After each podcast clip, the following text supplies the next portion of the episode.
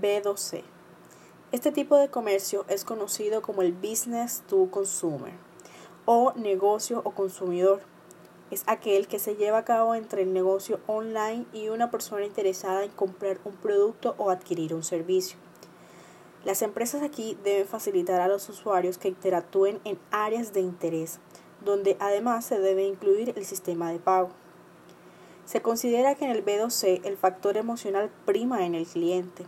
El cliente se fija más en lo que este producto o servicio aporta más a su vida o a lo que le pueda hacer sentir. Por ello, en este tipo de marketing es muy importante que la comunicación se dé de una forma más creativa, subjetiva y emocional.